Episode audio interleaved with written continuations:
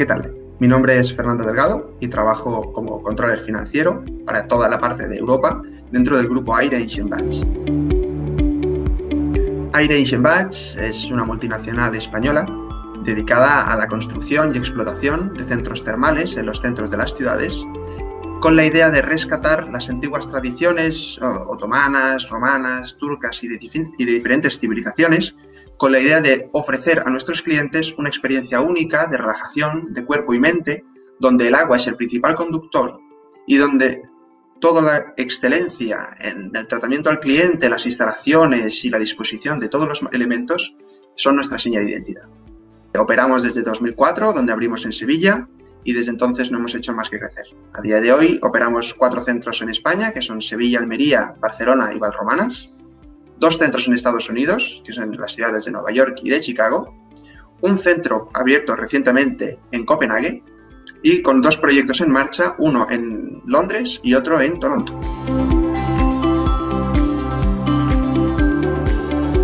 En 2014-2015, la compañía decide iniciar un proceso de expansión,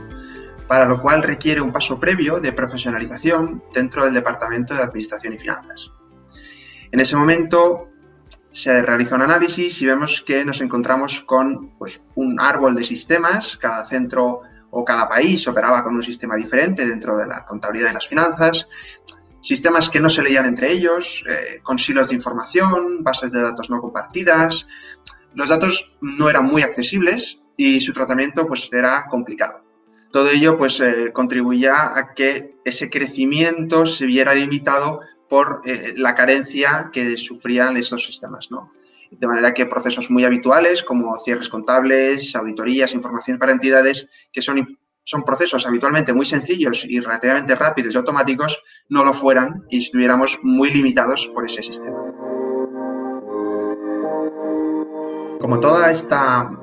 revisión de sistemas y esta profesionalización eh, estaba enmarcada dentro del departamento financiero, buscamos una herramienta que diera cobertura a las necesidades de este departamento, ampliable a futuro en caso de que fuera necesario a otras necesidades de la compañía de otros, de otros departamentos, es decir, que fuera una herramienta transversal. Eh, finalmente, incorporamos un ERP, ERP SAGE X3, para todos los centros de España, USA, y al cual hemos ido incorporando todos los que han venido después, ¿no? de diferentes legislaciones.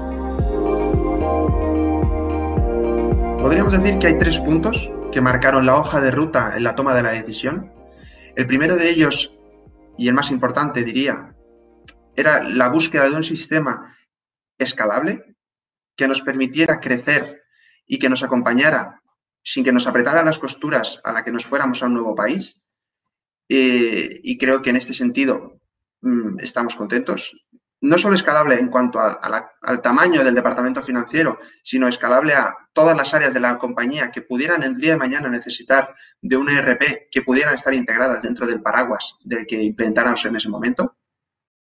En segundo lugar, necesitábamos una base de datos unificada, es decir, que todos los datos que se introdujeran de cada uno de los, de cada uno de los países y de cada uno de los centros estuvieran en el momento sincronizados y accesibles desde cualquier punto, cosa que parece algo bastante obvio, pero veníamos de un sistema que no lo tenía y para nosotros era primordial. Y por último, buscábamos una herramienta en la que, para tener cabida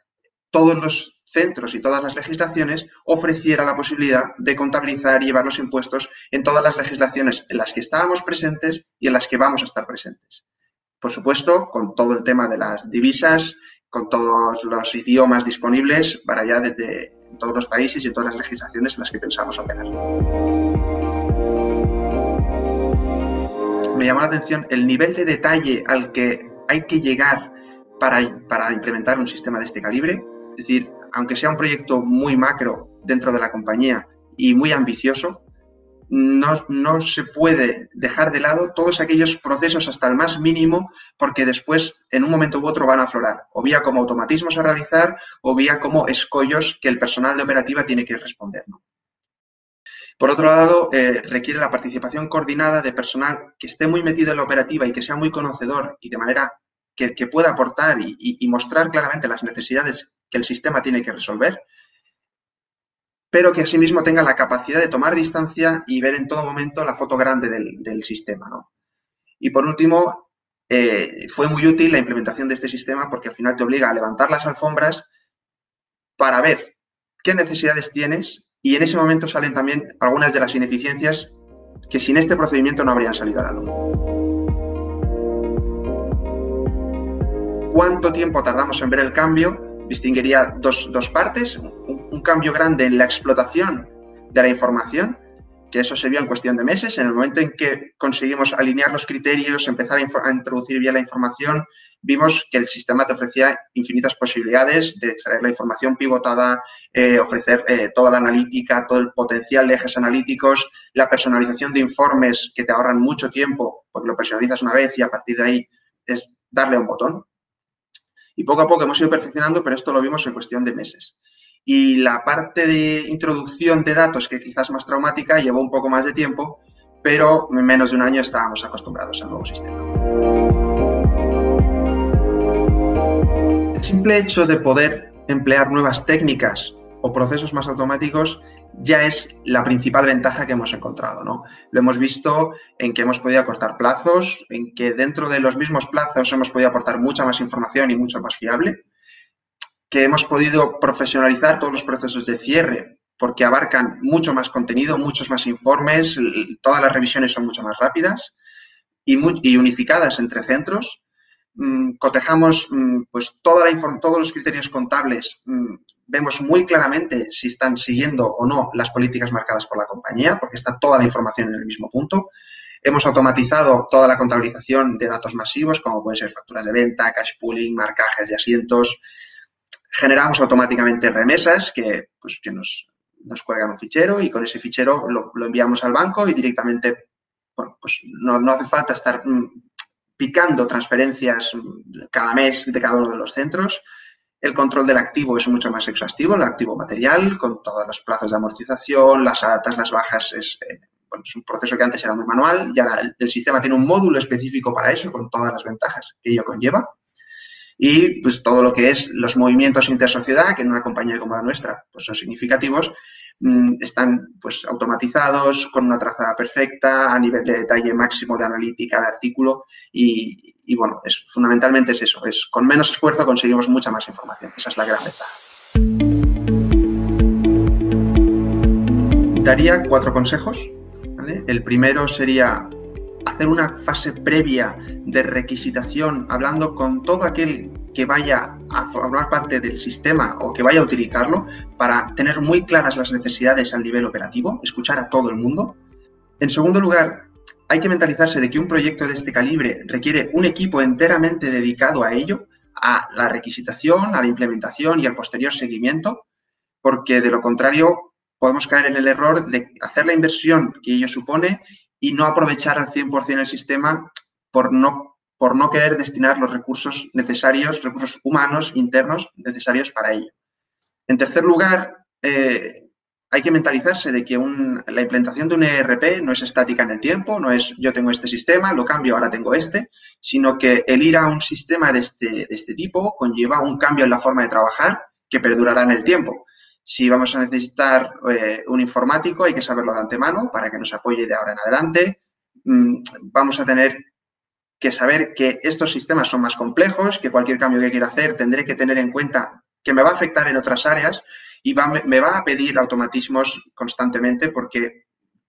implementar esto implica una filosofía de mejora constante porque el ERP te lo pide, porque siempre hay nuevas funciones que te pueden ayudar a mejorar. Y por último, diría que esos son proyectos complejos, con, eh, bueno, uno puede ser muy consciente de las necesidades de su compañía, pero también tiene que ser consciente de las necesidades del ERP que va a implementar. Con lo cual, para ello, aquí el consejo es apoyarse en asesores externos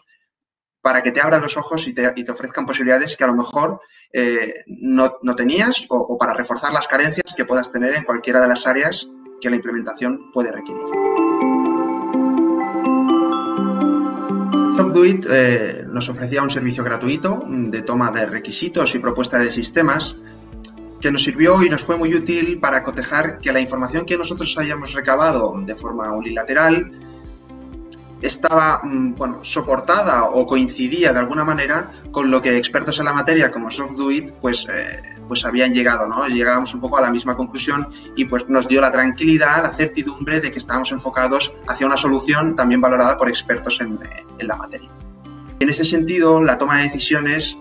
gracias a labor como la que hace SoftDuit, se simplifica mucho. Con lo cual, eh, el hecho de que la requisitación sea sencilla, que el cribaje de herramientas también pues, eh, no sea muy complejo desde el punto de vista del usuario, pues se agradece porque bueno, es una ayuda dentro de la, dificultad que supone pues, la elección y, el vender internamente una herramienta de RP. Porque en primer lugar, toda ayuda es bienvenida, eh, especialmente cuando se afronta una decisión estratégica de este, de este calado, porque el apoyo de expertos siempre aporta valor y, sobre todo la certeza que da el apoyarse en expertos que te abren los ojos y a lo mejor te ofrecen alternativas con las que no contabas y que quizá te pueden sorprender.